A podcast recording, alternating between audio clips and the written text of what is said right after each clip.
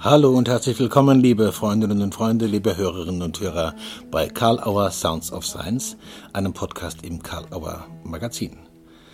Unsere heutigen Gäste sind Dunja Battarilo, Journalistin. Sie schreibt für die Zeit, Spiegel, Neue Zürcher Zeitung, die Frankfurter Rundschau, Brand 1 und andere große Zeitungen und Zeitschriften. Und Professor Werner Vogt von der Fakultät für Kulturreflexion der Universität Witten-Herdecke, wo er eine Professur für Soziologie hat. Wir sprechen über Vipassana-Meditation. Beide Expertisen führen zu einem wirklich sehr entspannten und trotzdem unheimlich spannenden Gespräch über die Frage, was ist Vipassana-Meditation? Wie unterscheidet sie sich von Meditationen, die eher dafür angetraten scheinen, sich vom Leben abzuwenden? Bei Ihnen geht es darum, mitten ins Leben mit Vipassana-Meditation. Viel Spaß im Gespräch mit Werner Vogt und Dunja Battarito. Hallo und willkommen, liebe Dunja Battarilo, lieber Werner Vogt und vielen Dank, dass ihr bereit seid, für Karl Auer Sounds of Science für ein Gespräch zur Verfügung zu stehen. Hallo Dunja Battarilo. Ja, hallo. Danke für die Einladung. Gerne. Hallo Werner Vogt. Hallo, danke auch für die Einladung. Schön, dass wir uns wiedersehen. Ja, freue ich mich auch sehr. Wir sehen uns, unsere Hörerinnen und Hörer hören uns. Äh, mitten ins Leben passt jetzt ganz gut als Übergang. Mitten ins Leben Frieden finden mit Vipassana-Meditation. Das ist der Titel eines gerade erschienenen Buches, das ihr zusammen geschrieben habt. Man denkt ja wohl, es könnte treffender nicht sein. Für manche drückt es vielleicht eine Sehnsucht aus, die sich vielleicht sogar verstärkt zurzeit. Äh, angesichts der aktuellen Situationen und Erfahrungen könnten manche das vielleicht auch ein bisschen als provozierend äh, empfinden. Wenn das in der gebührenden Kürze ungefähr geht, was ist Vipassana-Meditation? Und wie unterscheidet sie sich von anderen Formen, die es da so gibt? Und wo sind Gemeinsamkeiten? Dunja, willst du anfangen? Ja, gerne. Ja, andere Formen, die es da so gibt. Es gibt natürlich Meditationsformen wie Sand am Meer und Vipassana mhm. ist eine davon. Mhm. Ähm, ich glaube, was Vipassana auszeichnet, kann man so äh, beschreiben, es ist eine sehr nüchterne Form auf den ersten Blick. Also wer sich das erste Mal auf Vipassana einlässt, der wird keine Symbole finden, keine Kerzen, keine Räucherstäbchen, da werden keine Mantren gesungen, es gibt keine Gurus, an deren Lippen man hängen kann. Mhm. Das ist nicht romantisch. So, es ist ähm, auf den ersten Blick eine sehr pure Methode, die auch eher kühl daherkommt. Und äh, tatsächlich heißt Vipassana auf Pali auch sehen, was ist. Also es geht einfach darum, das zu beobachten, was sich uns darstellt als Realität. Da ist überhaupt kein Schnickschnack dabei. So mhm. und man beginnt mit, dem, mit der Aufmerksamkeit auf den Atem. Und das klingt sehr einfach, ist aber alles andere als das. Also der Yuval Harari, dieser bekannte Bestseller-Autor, der ja auch Vipassana mhm. praktiziert, ähm, der hat an einer Stelle mal gesagt, das war das Schwerste, was er je gemacht hat. So. Mhm. Und ähm, ja, also es geht darum, den, zuerst den eigenen Atem zu beobachten und danach äh, sehr genau angeleitet die eigene Körperlichkeit und auch die Abläufe im eigenen Geist. Mhm. Und Werner, da magst du bestimmt noch mehr zu sagen. Mhm. Ja, Vipassana ist eigentlich die Aufmerksamkeit auf den eigenen Bewusstseinsprozess zu legen, also zu verstehen, wie sich unser Bewusstsein aufbaut, verändert äh, und wieder verlöscht. Und äh, du hast ja eben äh, ge ge so gesagt, ja, okay, wir leben vielleicht in manchmal guten Zeiten, manchmal schwierigen Zeiten. Und gerade da ist es ja wichtig zu verstehen, wie baut sich zum Beispiel meine Angst auf, wie baut sich meine Wut oder Verzweiflung auf, mhm. um dann auch die Chance äh, zu haben, äh, zu sehen, aha, das ist jetzt eine Konstruktion, auch wenn sie äh, einen realen Kern hat. Die Bedingungen, die dahin geführt haben, äh, sind ja eben real gewesen. Aber was da draus gemacht hat, ist eben die, äh, die Konstruktion dieses Bewusstseinsprozesses. Da sind wir alle drin.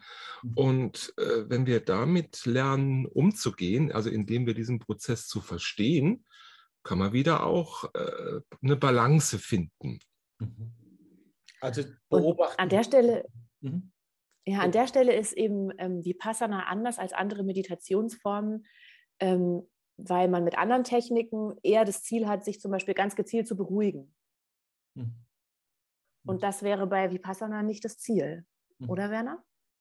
Nee, nee, im Gegenteil. Also äh, jetzt äh, ist ein aufregender Tag oder ist es Horror oder ich habe jetzt lauter schlimme Nachrichten gesehen und gehört und ich setze mich hin zur Vipassana-Meditation und dann merke ich diese Unruhe, da merke ich den Horror, da merke ich, dass mein Körper und mein Bewusstsein total durcheinander ist, vielleicht auch Schmerzen spürt oder Leiden spürt.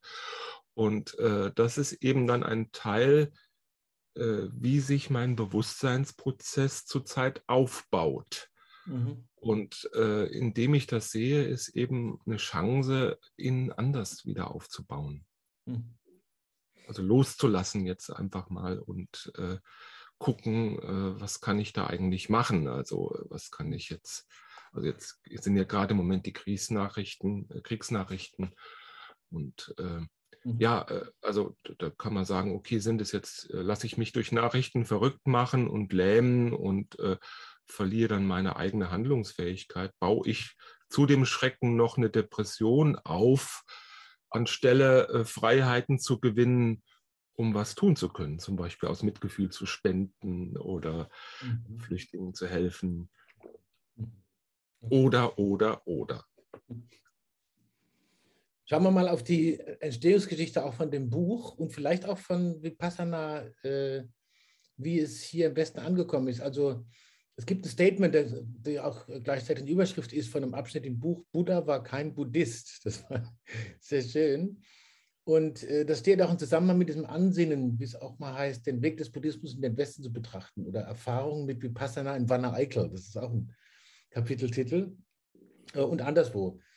Äh, sind das ermunternde Erfahrungen? Und äh, was liegt dem Projekt eigentlich zugrunde an Recherchen? Das war eine aufwendige Recherche auch. Ne? Werner vielleicht. Ja, ähm, also die Geschichte von dem historischen Buddha ist eigentlich sehr, sehr interessant und das haben wir als Ausgangspunkt genommen für unser Buch. Mhm. Also er lebt jetzt in einer indischen Welt, in einer indischen Mythologie äh, wo äh, sehr viele Menschen eigentlich äh, das Leben, was ist, als eine Illusion empfinden und dann irgendwie in einen Urzustand, also mit Brahma eins werden wollen, mit der Urseele eins werden wollen. Und Buddha probiert diese ganzen Techniken aus, die dahin führen und sagt dann aber auf einmal, nein, das ist eine Illusion. Äh, eigentlich das, was ist, ist diese Welt äh, in ihrem Entstehen und Vergehen. Und solange wir nicht in diese Welt kommen und sie annehmen können, also damit irgendwie arbeiten können, äh, können sind wir nicht frei. Und die Befreiung liegt genau in dieser Welt. Und äh, das ist dann mal die kurze Story. Also so könnte man eigentlich auch die Methode nehmen. Schau, was ist, äh, was deine Empfindungen sind, was dein Weltkontakt ist äh, und versuch damit in einer guten Weise umzugehen. Und äh, so einfach wie sich es auch anhört, äh, äh, rutschten wir Menschen ja immer wieder rein, dass wir sagen, nee, das jetzt wollen wir nicht, wir wollen lieber eine imaginäre Welt. Also wir wollen lieber, äh, äh dass uns jemand huckepackt in den Himmel führt oder äh, dass wir, wenn wir jetzt einfach in einer schönen Trance sind und uns glücklich fühlen in einem friedvollen Zustand, dass er ewig hält. Äh, genau das wollen wir eben nicht. Und das haben wir eben auch in der Studie gefunden. Also jetzt hast du gefragt, was haben wir gemacht? Also wir haben eine große Studie mit sechs buddhistischen Schulungswegen durchgeführt, äh, zwei aus dem tibetischen Buddhismus, zwei aus dem Zen-Buddhismus, zwei aus dem Theravada-Buddhismus, äh, zu dem auch Vipassana gehört. Mhm. Und äh, dann haben wir geguckt, was machen die Leute eigentlich? Was machen Anfänger? Was machen Langzeitmeditierende? Mhm. Was machen Lehrer, Meditationslehrer, Lehrerinnen? Und äh, dann haben wir eigentlich festgestellt, äh, sie sind eigentlich auf dem Weg von Buddha und äh, dann äh, machen Sie eigentlich jetzt in Anführungsstrichen die gleichen Fehler? Also irgendwie glauben Sie, ich könnte ein Mantra sprechen und dann bin ich für immer weggebeamt äh, im himmlischen Frieden mhm. äh, äh und rennen dann äh, so lang gegen die Wand, bis Sie wieder auf die Erde kommen und dann enttäuscht sind und dann beginnt äh, die Ge Geschichte von neuem und Vielleicht sagen sie aber auch irgendwie, das hat der Buddha in seinem Leben ja auch äh, äh, durchexerziert, na gut, das Leben ist irgendwie blöd, also versuche ich es zu überwinden, indem ich nichts mehr esse, indem ich Hunger, indem ich in die Askese gehe, äh, indem ich so weit treibe, dass ich fast sterbe. Und äh, das ist sozusagen, das in meinen Worten sozusagen der suizidale Weg. Ich will aus dieser Welt raus, äh, indem ich mich raus wegnehme, indem ich mich entziehe. Und äh, äh das kann natürlich auch passieren. Das haben auch Leute in den Interviews gehabt, die äh, so eine Neigung haben, da rauszugehen. Und dann äh, sollte eigentlich irgendwann der Punkt kommen, dass es wieder kippt. Nein, das ist auch eine Illusion. Ich kann eigentlich der Wirklichkeit nicht entfliehen. Hm. Also ich muss mit ihr in Kontakt gehen, also verstehen, wie die Wirklichkeit sich in jedem Moment neu aufbaut und damit auch mein Bewusstsein sich immer wieder neu aufbaut. Einverstanden, Dunja? Ja, total gut. Mhm. Äh, Finde ich jetzt diese, Werner, du hast jetzt so gerade beschrieben, diese Parabel auf dem spirituellen Weg, die mhm. sich in, äh, in der Geschichte des Buddha ja auch abbildet. Ne? Das zieht sich ja auch wie so ein roter Faden durchs Buch, die Parallele. Und ähm, ich glaube, du hast vorhin gefragt, äh, oder deine Ausgangsfrage war ja, Buddha war kein Buddhist. Mhm. Ähm, und danach gefragt, ob es da ermunternde Erfahrungen gibt in den Interviews, die, die aus den Interviews sprechen mit den mhm. Praktizierenden. Und da würde ich sagen, auf jeden Fall ja. Also ähm, das sind ganz äh, berührende Erfahrungsberichte von Menschen, die ja zum Teil über Jahrzehnte Vipassana praktizieren und die beschreiben, was das, also dieser spirituelle Weg und die Tatsache, sich darauf eingelassen zu haben, was das mit ihrem Leben macht. Mhm. Und das ist, ähm, ja, wird geschildert als unheimlich bereichernd und erfüllend und letztlich doch beglückend. Mhm. Also sehr beglückend sogar und äh, als was ganz Heilsames. Also das ist das Wort, was ganz oft viel in diesen Interviews, da passiert was Heilsames. Und ich denke, das hat damit zu tun, ähm, ja, das steckt eigentlich in diesem Sehen, was ist. Und ich glaube, man kann das ergänzen durch Fühlen, was ist. Also mhm. für Vipassana ist ganz wichtig, dieser Aspekt in die Leiblichkeit zu kommen. Also Meditation stellen wir uns ja oft vor als was rein Geistiges, was sich nur im Kopf abspielt. Mhm. Und Vipassana sendet das Bewusstsein ja ganz äh, intensiv und absichtlich in den Körper. Mhm. Und ähm, wir Westler sind es ja gewöhnt, so zu unterscheiden zwischen Geist und Körper. Mhm. Und äh, Vipassana löst diese Dualität eigentlich auf. Also man kann die Erfahrung machen, dass es da keinen Unterschied gibt, dass das unmittelbar zusammenhängt und eigentlich auch eins ist. Mhm. Und ähm, das ist eine ungewöhnliche Erfahrung. Mhm. Das, ich glaube, Menschen, die tanzen oder singen oder sich, keine Ahnung, Erfahrungen gemacht haben mit Osteopathie oder so Körper-Geist-Techniken, die können diese Erfahrung auch machen. Und Vipassana macht die halt systematisierbar. Mhm. Und wer sich auf seine eigene Körperlichkeit wirklich einlässt, der wird halt feststellen, aua, das tut weh. Also ähm, Realität und sehen, was ist in der Realität, ist halt durchaus schmerzhaft. Und diesem Schmerz nicht auszuweichen, sondern ihn zu beobachten, wie jede andere Erfahrung auch, wie auch angenehme Erfahrungen, das ist, wenn man lernt und das vermittelt eben wie Passana nicht dran zu kleben oder es weghaben zu wollen, ähm, dann kann das sehr, sehr heilsam sein. Mhm. Dran kleben, weghaben. Wir kommen danach nochmal hin. Mhm. Ähm, auch das, du hast, hast den Begriff der Spiritualität oder des Spirituellen angesprochen ich schiebe das gerade mal ein bisschen nach hinten, aber es ist natürlich mhm. sehr wichtig, darauf nochmal zu kommen, denke ich.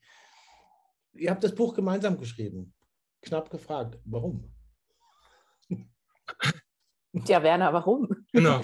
Äh, ja, der Grund war ein einfacher, äh, äh, dass ich gemerkt habe, Vipassana ist mir so nah, äh, dass ich das Buch nicht selber schreiben kann.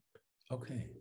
Mhm. Also, äh, also bei anderen Büchern äh, äh, habe ich gesagt, okay, äh, das ist irgendwie, da kann ich irgendwie auch eine Distanz wieder zu gewinnen. Und äh, hier äh, war es so, Nee, nee, äh, ich mache es ja selber und da brauche ich jetzt quasi auch eine Kontrolle, dass ich da nicht irgendwie mich vollkommen äh, verwickle.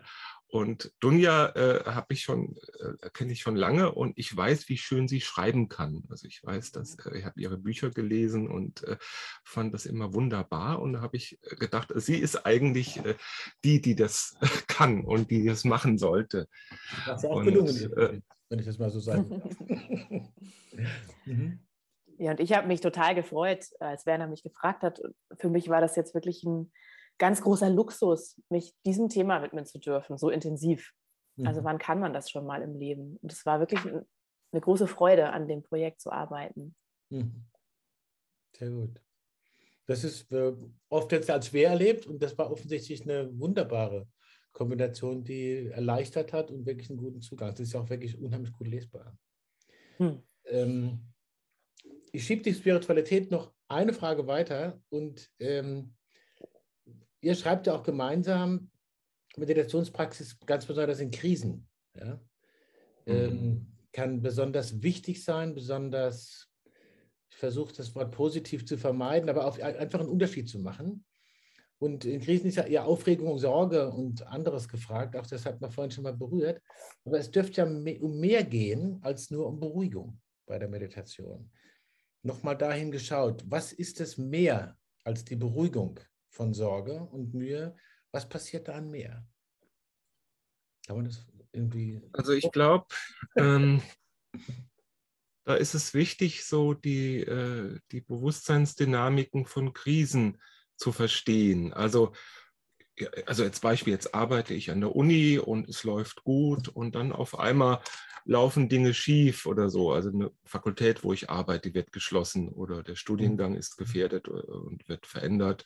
Mhm. Äh, dann äh, ist das ja, weil ich da engagiert bin, ist das ein Schock für mich. Also es trifft mich und äh, jetzt ist quasi die übliche Reaktion, dass ich jetzt sage, na gut, mir macht das doch nichts aus, ich kapsle mich ab davon äh, und will die Krise nicht wahrhaben, weil sie ja weh tut. Mhm. Äh, und äh, dann äh, komme ich in so einen depressiven Trance rein und mache irgendwie mein Leben so lau äh, weiter.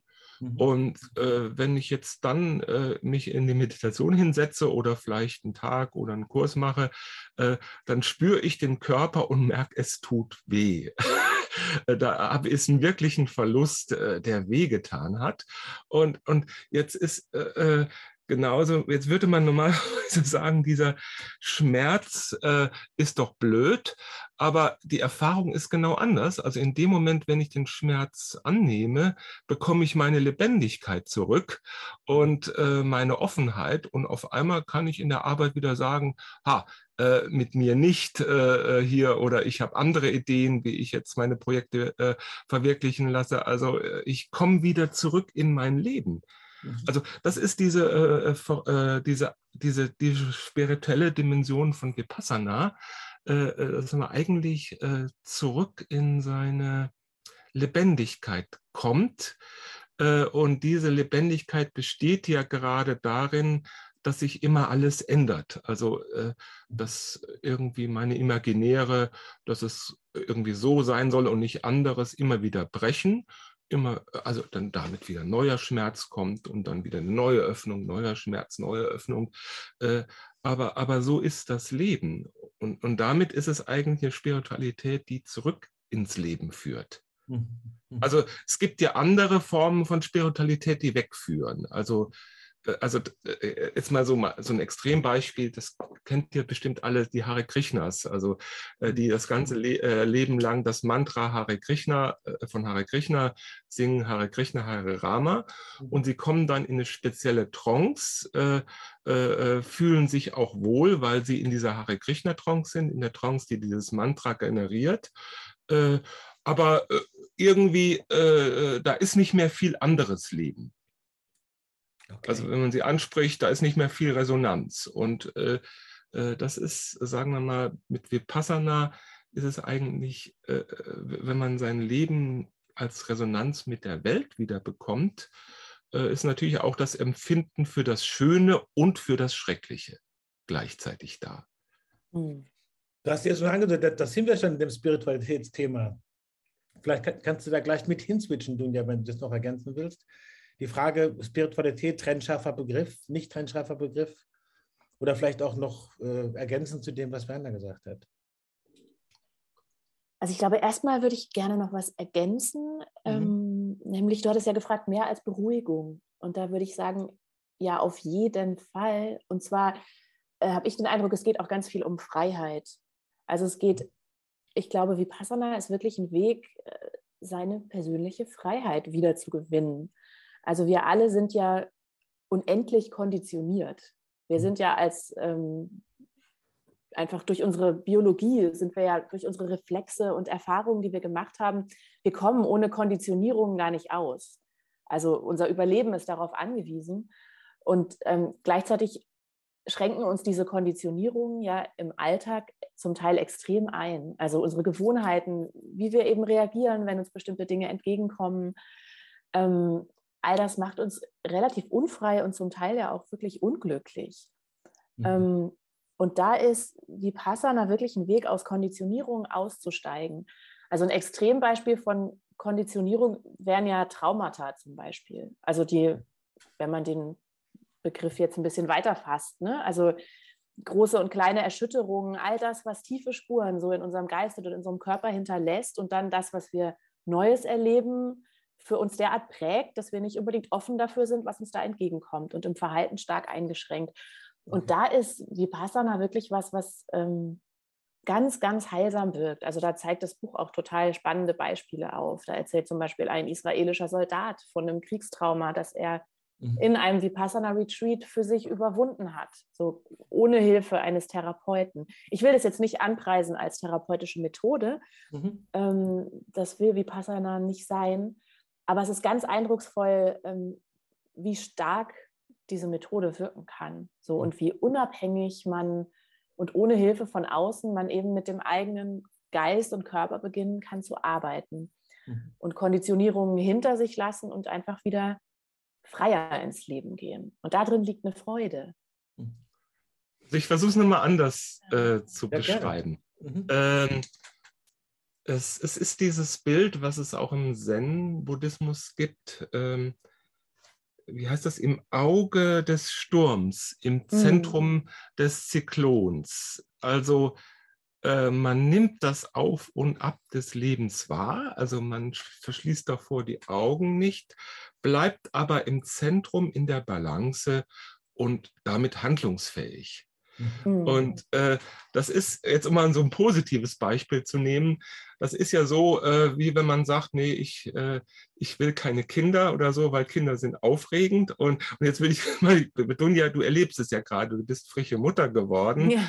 Äh, und äh, das ist ja quasi äh, Mutter oder jetzt Kinder zu haben und jetzt sind sie da und schreien und äh, irgendwie, da ist ja auf einmal absoluter Trubel. Also ja. ist die Ruhe weg. Und das wäre aber jetzt wie Passana quasi sich in diese Welt reinzubegeben, bewusst mhm. oder sich einzulassen, wo die Ruhe weg ist, weil es trotzdem schön ist, weil es trotzdem was Größeres, Wertvolleres ist, was Sinnhaftes ist. Also da kann ich ja mal eine Dunja ja, ergeben. Also ich glaube, das ist äh, jetzt, um mal die, von diesen Traumata wegzukommen. Stimmt, also, ja. Äh, äh, ja, witzig, dass das aber das Kind ne? ist ja eines der größten und äh, lebendigsten Projekte überhaupt. Also ich glaube, das größte Störfaktor da sind wir was ne? Positiven, aber was aber auch diese ganze Turbulenz der Unruhe mit sich bringt. Also dieser Sturm. Das ist echt ein gutes Beispiel. Ich denke das auch oft in den letzten Tagen. Also mein Baby ist jetzt zehn Wochen alt äh, und ich habe natürlich zum Meditieren überhaupt keine Zeit mehr.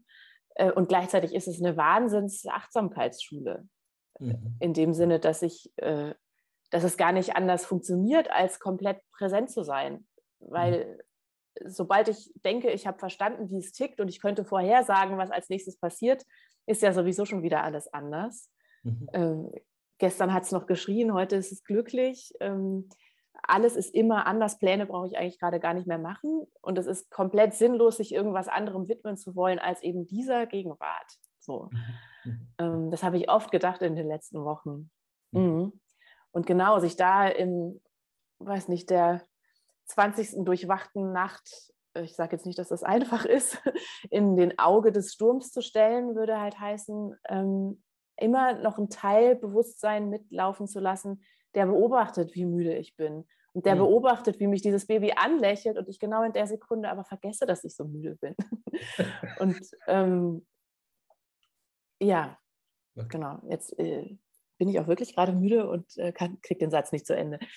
Jedenfalls diese, ähm, ich glaube, dieses Gegenwärtigsein und dieses Annehmen, was da ist und beobachten, was passiert in mir, in meinem Körper und in meinem Geist, da immer präziser zu werden, das kann man sich halt mit Vipassana eigentlich systematisch antrainieren. Also äh, ich habe das jetzt so gehört, dass es quasi äh, um verschiedene Formen von Krise auch geht. Es muss dann nicht immer negativ bewertet sein. Einfach unterschiedsbildende Erfahrungen, so wie äh, Babys auf der Welt und dann wieder Erfahrungen wie Kriegsnachrichten. Und äh, ich habe so verstanden, ich bringe das nochmal zusammen, die zwei Fragen. Das eine ist, es geht darum, sich damit nicht von der Welt abzuwenden, weil es auch gar nicht funktioniert, wie du es vorhin gerade beschrieben hast mit dem Baby, das dich anlächelt und auch was will. Und, äh, sondern eine andere Form von Zuwenden oder merken, dass man zugewandt ist. Und liegt da drin, zweiter Frageteil, eine Spur von einem anderen Verständnis von Spiritualität als denen, die sich abwenden oder sonst wo suchen, wie die Hare Krishnas, wie du vorhin gesagt hast, Werner? Kann man das so sagen? Ja, genau, das, das ist genau der Punkt. Mhm. Also es gibt eigentlich zwei Verständnisse von Spiritualität. Mhm. Äh, der eine ist, äh, ich suche die Transzendenz außerhalb des Lebens. Also in einem imaginären Himmel äh, oder äh, in, in, in, einer komischen Vorstellung von scheinbarem Nibbana, also indem ich einen Trance mit Nibbana verwechsle.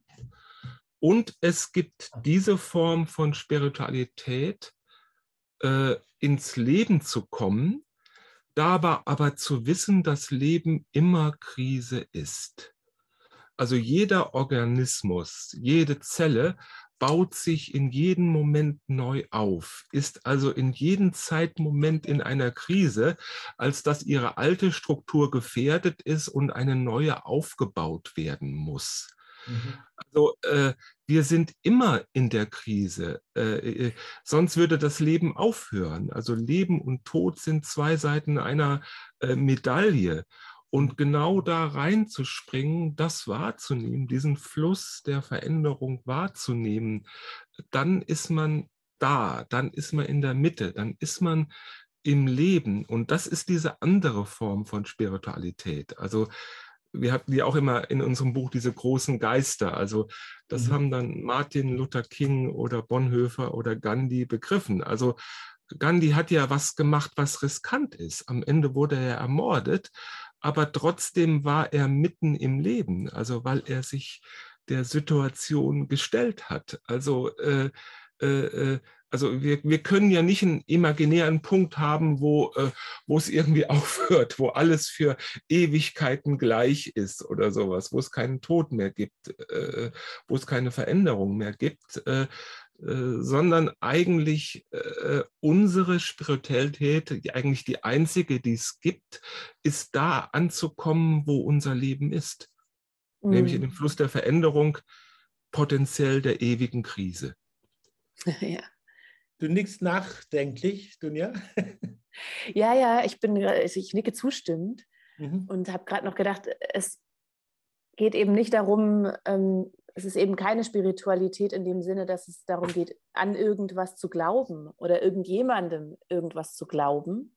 Mhm. Das nochmal zu dem Satz von vorhin, Buddha war kein Buddhist. Mhm. Damit ist gemeint, er hat keine Ideologie verbreitet, keinen Ismus, dem man folgen könnte, sondern äh, er hat Anweisungen gegeben, er hat eine Methode vermittelt mhm. und sich ja eigentlich wie Sokrates in die Welt gestellt äh, und ist mit den Menschen in Dialog gegangen. Mhm. Und zwar mit allen, mit, mit Frauen, mit Männern, mit Kindern, mit Kranken, mit Verbrechern, wie Jesus eigentlich. Ne? Mhm. Und ähm, genau dieses, dass Spiritualität nicht glauben heißt, nicht folgen, sondern in Kontakt sein mit sich und mit der Welt und mit, mit Menschen. Mhm. Das finde ich einen wichtigen Aspekt noch. Und ähm, auch, dass ähm, Spiritualität, so wie wir sie verstehen, eine Verfasstheit ist wie die benennt, dass wir Fragen haben, die halt über uns selbst hinausweisen. Mhm. Also Fragen, die, die universell jeden Menschen bewegen, nach dem Woher und Wohin mhm. von mir selbst, aber auch von, von uns als Gattung, nach dem, nach dem All, nach dem Sinn, nach dem Großen im Kleinen und dem Kleinen im Großen. Und das sind ja Fragen, die lange die Kirchen und die Konfessionen beantwortet haben. Mhm. Und die jetzt, um mal hier beim Hare Krishna-Bashing zu bleiben, da dann eben ein Guru beantwortet. Ähm, und das finden wir eben in, in der Spiritualität, wie sie Vipassana versteht, nicht. Da ist man auf sich selbst geworfen mit den Antworten. Mhm. Das zieht sich ja auch durch diese Forschung und Recherche ein bisschen durch diese Frage etwas, was Menschen suchen, das quasi über sie hinausweist. Wo in der Fragestellung ja auch schon so eine Art potenzieller, in Anführungsstrichen, sorry, Irrweg drin sein könnte, ne? wo das dann sei. Ähm, genau. Darf ich dann mal kurz was sagen? Also das war ja auch dann das andere Buch. Äh, wenn jetzt uns einer Imaginäre verkauft, äh, dann sind wir ja sehr schnell beim Missbrauch. Ja. Also diese Imaginäre können ja sein, ich verkaufe dir den Himmel, ich verkaufe dir die Erleuchtung und dann rennt man dem nach und äh, macht jeden Mist mit. Oder äh, Yuval Harari weist ja auch darauf hin, Nationalismus ist ein Imaginär. Also da mhm. erzählt mhm. einer irgendwie, äh, Ivan der Schreckliche hat vor 700 Jahren Russland erfunden und jetzt geht man in diese Imaginäre und dann äh, macht man jeden äh, möglichen Mist oder so und am Ende ist nur Schrecken und Leid oder sowas. Also, äh, also das, äh, das ist eben die, diese Geschichte, dass es auch eine illusionäre Spiritualität gibt. Äh, und, äh, äh, und das, das ist, glaube ich, die, diese Weichenstellung, wo Vipassana eigentlich einen sehr ebenso ehrlichen wie radikalen Weg mhm. gibt. Also glaube nicht, was jemand erzählt, sondern schau rein, empfinde, was ist mit deinen Empfindungen, wie verändern sie sich, wie ist dein kognitiver, dein Wahrnehmungsprozess, dein Bewusstseinsprozess, schau, wie der funktioniert und mhm. äh, dann äh, zieh daraus deine Schlüsse. Du hast von dem Buch Der ermächtigte Meister gesprochen, ne? über genau. das Galerie den Skandal. Was, wenn jemand sagen würde, okay, das ist für mich total spannend, natürlich abgesehen davon, äh, sich mit dem Buch zu beschäftigen, ganz klar. Äh, was könnte man noch vorschlagen, wenn jemand sagen will, okay, ich will mich da auf den Weg mal machen mit Vipassana? Wie kann man anfangen und vor allen Dingen, wie sollte man es nicht machen? Gibt es da Ideen? Da würde ich immer sagen, reinspringen. Also ich würde empfehlen, diese zehn Tage Vipassana-Kurs, wie wir sie auch im Buch beschreiben, ähm, ja. dieses Bootcamp, das würde ich machen. Mhm. Weil es, glaube ich, anders ganz schwer ist, wirklich äh, zu verstehen, was diese Methode kann. Mhm. Also das ist nämlich schwierig. Es ist wirklich nicht einfach. Und ähm, die ersten Tage sind extrem hart. Und ich glaube, wer das kürzer macht, der verpasst so ein bisschen die Möglichkeit, da auch die Früchte zu ernten. Okay. Und wer sich dem aber stellt, der kann wirklich äh, ja, verstehen und erleben, was das mit einem machen kann. Das ist wirklich eine ganz wunderbare Erfahrung, die lebensverändernd sein kann. Ich glaube, das bringt sehr viel mehr, als sich für ein, zwei Stunden hinzusetzen, zumindest wenn man es erstmal lernen will. Mhm. So. Würde ich sagen. Werner, was meinst du? Ja, genau. Also ich meine, das, man muss ja immer sich klar machen, das äh, geht gegen den Strich. Also ja. Äh, wir wollen ja aus dem Leben eigentlich fliehen. Also, äh, also wenn man ja ehrlich äh, ist, also ich bin ja jetzt nicht anders wie alle anderen oder wir sind ja alle gleich im Prinzip. Äh, wir wollen ja gerade diese Realität nicht, wo zum Beispiel gerade Krieg ist, wo Dinge passieren, die eigentlich nicht schön sind und äh, oder uns persönliche Schicksalsschläge, die wollen wir eigentlich auch nicht. Und, und jetzt braucht es ein gewisses Training, ähm, also, also die Kurse sind ja, das haben wir auch beschrieben, sind eben dann ja. so aufgebaut, okay, ich würde jetzt erstmal ein bisschen Konzentration üben, damit eine gewisse Stabilität ist. Äh, mhm. Dann äh, stelle ich mich meiner Körperlichkeit, meinen Empfindungen und dann äh, taucht eben, wird eben auch die Krise bewusst. Also Krise kann sein, auf einmal, da sind Schmerzen, die ich nicht mag oder sowas oder mhm. äh, blockierte, blockierte Emotionen, vielleicht auch manchmal, Dunja hat ja gesprochen von den Kriegstraumata eines israelischen Soldaten, kommt das hoch oder so als, äh, aber es können auch Liebeskummer oder irgendwie alles, was so unter der Oberfläche liegt. Also es gibt ja nichts, was nicht äh, irgendwie erscheinen kann. Äh, also, äh, und dann wird einem die Krise bewusst und dann braucht man aber auch ein bisschen die Geduld und die Zeit und ein paar Tage, um zu erleben, wie die sich wieder auflöst und in eine Lebendigkeit, in eine neue Lebendigkeit, also äh, sich verwandelt. Also das war jetzt auch bei mir, also auch diese erste Erfahrung vom Kurs. Also der Kurs, ja, an sich war jetzt äh, irgendwie eher nicht besonders spektakulär. Aber das Tolle war, ich habe meinen Körper wieder bekommen. Ich habe mich gefühlt hinterher. Ich war wieder lebendig, hatte Lust, irgendwie äh, äh mein Leben anzugehen, äh, Diplomarbeit zu machen oder äh, also meine Mutter zu besuchen wieder oder also solche Sachen. Also es ist, äh, äh das ist ein, und das erfährt man ja nur, wenn man da durchgeht und, und quasi die Erfahrung macht, auch über kleine oder größere Krisen drüber oder durchzugehen. Mhm. Und das ist so eine ja. unglaublich wertvolle Kompetenz, die man sich da halt auch erwerben kann. Ne? Mhm. Da bin ich für mich die Frage ein bisschen beantwortet, die ich als nächste hatte, und ich will, also ob man Voraussetzungen braucht. Du, du hast gesagt, reingehen, einfach reingehen. Ja, man sollte halbwegs gesund sein, weil das anstrengend ist. So. Mhm. Mhm. Und ich glaube, man braucht einfach die Bereitschaft, sich einzulassen. Also mhm. auf die Regeln, die da gelten, mhm. auf Dinge, die man vielleicht auch erstmal unangenehm findet oder die man nicht auf Anhieb versteht. Äh, aber ich glaube, wer, ja, wer offen ist und mhm. auch neugierig, ich glaube, Neugier ist eine super Voraussetzung, weil man sich eben ja. wirklich in, ja, in die Wildnis des eigenen Geistes und der eigenen Körperlichkeit begibt, auf eine Expedition letztlich in einen unbekannten Raum, mhm. dem wir uns ja normalerweise nicht widmen. Wir, wir sind ja sehr im Außen mhm. meistens. Du hast gesagt, du hast deinen Körper wieder gekriegt, sozusagen zurückbekommen, Werner. Ähm, Körper scheint eine ganz wichtige Sache zu sein und zum Körper gehört ja auch das Gehirn oder auch nicht oder was auch immer. Das ist jetzt die Frage, die ich auch machen will.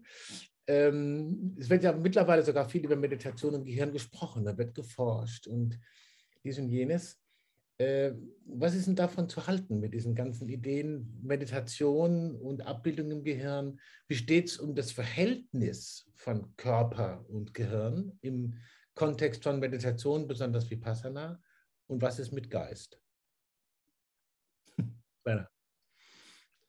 Gut. Äh, Dicke Packung vielleicht die Frage. Gut, in der buddhistischen Terminologie wird ja Nama Rupa, Geist, Körperlichkeit zusammengedacht. Ja es ist nicht getrennt.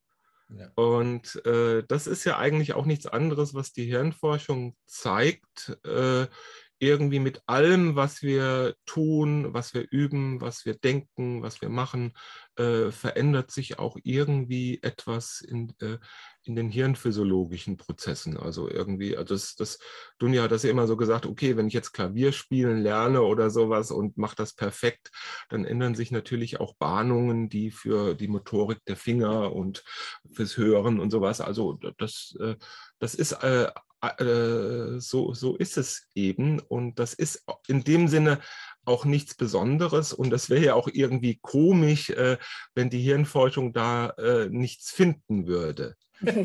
aber dann wäre es ja wirklich magisch. Weil, aber, äh, äh, aber so sind wir eben alle biologische Wesen, körperliche Wesen, äh, die mhm. sich mit dem, was sie tun, auch eben in ihren kognitiven Prozessen im Gehirn verändern. Mhm. Ja, und das ist ja dann eben, ja. ja. Entschuldigung. Nee, gut.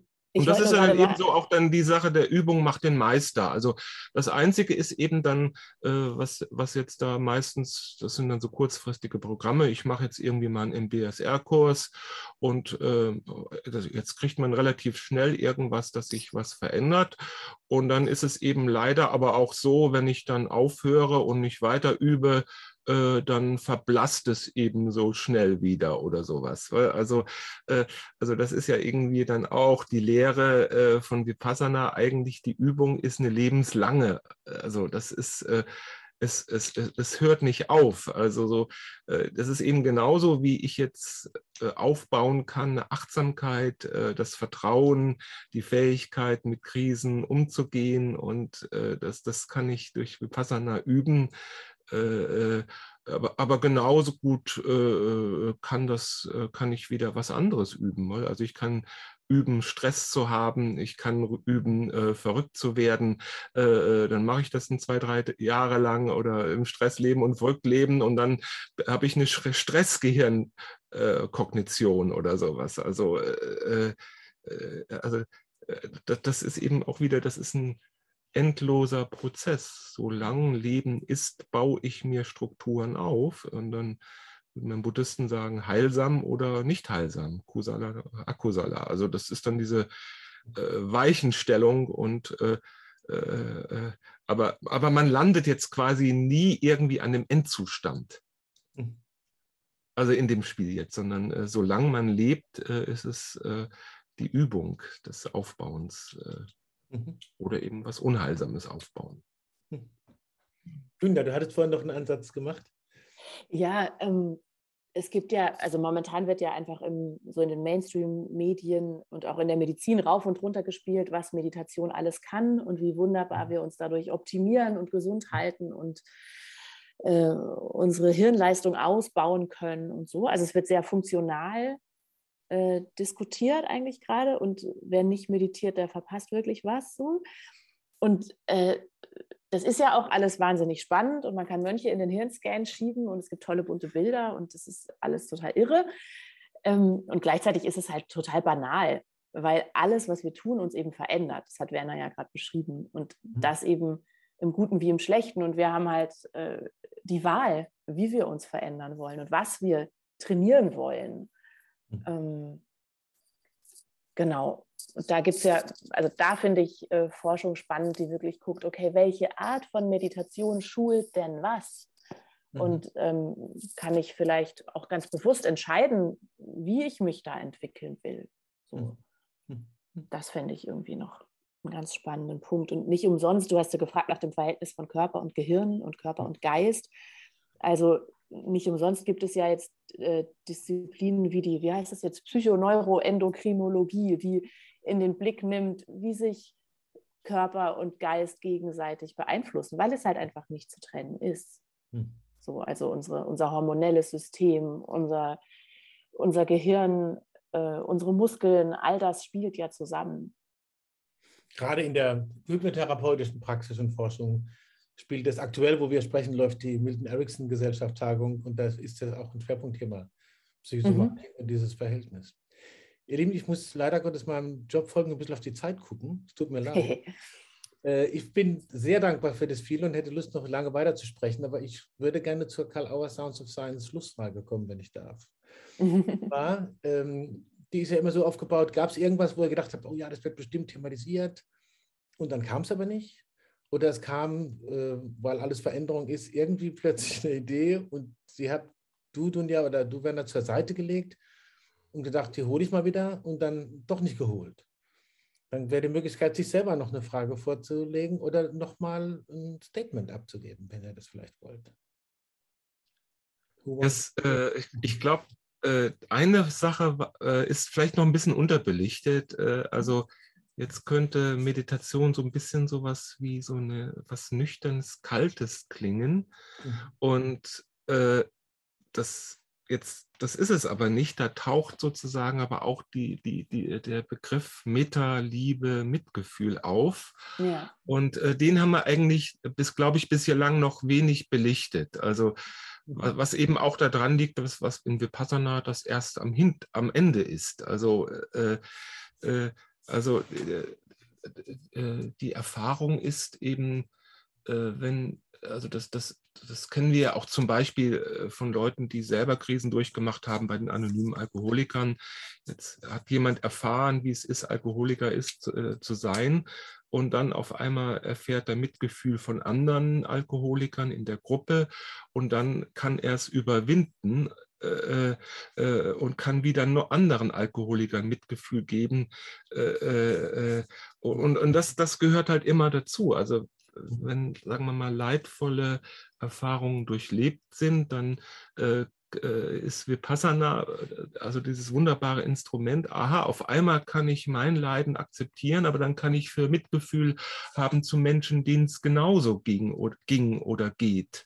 Mhm. Äh, oder äh, äh, wenn das Leben wieder da ist, auf einmal ist die Freude da und dann ist das Gefühl der Mitfreude da. Also quasi äh, irgendwie, jetzt habe ich abgespolten, dass ich Kinder wünsche, dann kann ich mich auch nicht freuen, wenn ich andere Menschen mit Kindern sehe, aber auf einmal jetzt äh, merke ich auf einmal, äh, Leben und Kinder ist was Schönes, also kann ich mich auch freuen, wenn ich woanders Kinder sehe oder sowas. Also das ist dann äh, diese Mitfreude und äh, das sind dann äh, äh, diese Eigenschaften, die, diese positiven. Also wir haben viel über Krise gesprochen, mhm. ähm, aber die andere Seite an dem Fühlen ist ja quasi Mitgefühl, Mitfreude und Mitleid. Also.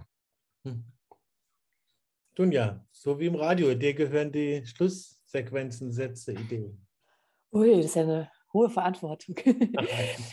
ich hätte auch gesagt, der Aspekt Meta hat noch gefehlt. Also Meta, liebevolle Güte, Mitgefühl. Ähm, und das steht bei Vipassana nicht im Zentrum, ist aber das, worauf alles hinausläuft letztlich. Und ähm, ich habe gerade noch mal gedacht, viele der Befragten ähm, sagen irgendwann in den Interviews sowas wie, ich bin nach Hause gekommen. Und das, ähm, ich finde, mir kommen da immer fast die Tränen, wenn ich das höre, weil ich das so bestätigen kann und ähm, das einfach alles ausdrückt, finde ich. Also mhm. ja, die Möglichkeit in sich selbst und in der Welt wieder zu Hause zu sein. Und das ist wahrscheinlich kein Hollywood zu Hause, sondern ein ganz echtes. Also sehen, was ist. Und das ist Meditieren nicht, um in so einen abgeklärten Solipsismus abzugleiten und alleine in meiner Höhle oder in meinem Zimmer zu sitzen und äh, ganz entspannt oder ganz unabhängig oder so zu sein, sondern eine Balance und ein Gleichmut und eine Hinwendung und eine Freude im Leben und mit den Menschen, mit denen ich es zu tun habe und ein, ich glaube, in ein Gestalten zu kommen von einem gemeinsamen Zuhause, das ja letztlich auch unser, ist nicht unser geplagter Planet, ist auch unser gemeinsames Zuhause. Und die Gesellschaft, in der wir miteinander leben wollen, ist auch unser gemeinsames Zuhause. Und da ähm, ja, in, was, in, in die Lage zu kommen, das miteinander zu gestalten, das ist für mich was, was ich unheimlich wertvoll finde und was man auch durch die Passana üben kann. Und zwar mit dem, was ist. Genau. Also nicht in der Blase, also ich träume mich nicht rein, oh, wir sind alle lieb und überall ist Frieden, sondern äh, Mitgefühl heißt ja auch in der Welt, in der Welt zu sein, in der Welt äh, zu landen, wo ich dann nach Hause komme und es gibt Streit oder es gibt Stress, es gibt äh, also äh, äh, das, das heißt ja auch Mitgefühl dafür zu empfinden, dass wir Menschen ebenso sind und dass der andere sich aufregt und sich streitet oder so und äh, auch dafür Mitgefühl ich zu mich entwickeln. Auch. Was? Ich mich auch. Ich mich auch, genau, genau. Äh, und dass wir als Menschen so sind und trotzdem und als Menschen so äh, akzeptieren können, weil es eben dies unser Leben ist, äh, also mit allen Schattenseiten. Und das, das, das, da sind wir wieder bei dieser, diesem, diesem großen Thema Spiritualität. Äh, jetzt, ich mach's mal pathetisch, eine nicht duale Spiritualität, äh, die kann eben nicht landen in der Sphäre, wo es immer nur äh, auf dem siebten Himmel schweben ist, sondern äh, sie muss da landen, wo ein Leben ist, äh, wo ein ständiges Auf und Ab ist. Und das darf auch zu Hause sein, Dunja, so verstehe ich dich. Ja. ich danke euch ganz herzlich äh, für eure Zeit und für diese wirklich sehr spannenden Einsichten und auch ausführlichen, das finde ich sehr notwendig, noch ausführlicher und wohl strukturiert und von guter Hand geschriebenen Buch. Ich freue mich darauf, dass es in der Welt ist, dieses Buch, und danke euch auch im Namen des Hauses dafür sozusagen und äh, im Namen aller Leserinnen und Leser. Und ich freue mich, wenn wir uns äh, in irgendeinem Zuhause auch persönlich wieder begegnen. Vielen Dank, Herr Batterillo. Danke, Werner Vogt. Dir auch, danke. Danke dir. Danke. Spiritualität mitten im Leben und nicht am Leben vorbei. So könnte man es vielleicht nochmal zusammenfassen. Vielen Dank an Dunja Batterillo und an Werner Vogt für dieses äußerst spannende und inspirierende Gespräch. Danke den Hörerinnen und Hörern, dass Sie dabei waren bei Karl Auer Sounds of Science in dieser neuen Folge. Und vergessen Sie natürlich nicht, folgen Sie Karl Auer Sounds of Science auch bei Apple Podcasts, Spotify, Soundcloud oder Amazon Music. Hinterlassen Sie uns eine 5-Sterne-Bewertung oder schreiben Sie eine Rezension. Wir freuen uns über Ihr Feedback. Wir freuen uns natürlich auch, wenn Sie weiter sich umschauen bei www.karl-auer.de, der Website des Karl-Auer Verlages, im Magazin und im Programm des Karlauer Verlages, vielleicht auch bei der Übersicht der Veranstaltungen, wo Sie gerne mal dabei sein wollen. Es lohnt sich immer ein Blick auf karl-auer.de und natürlich lohnt sich immer dabei sein bei Karl Auer Sounds of Science.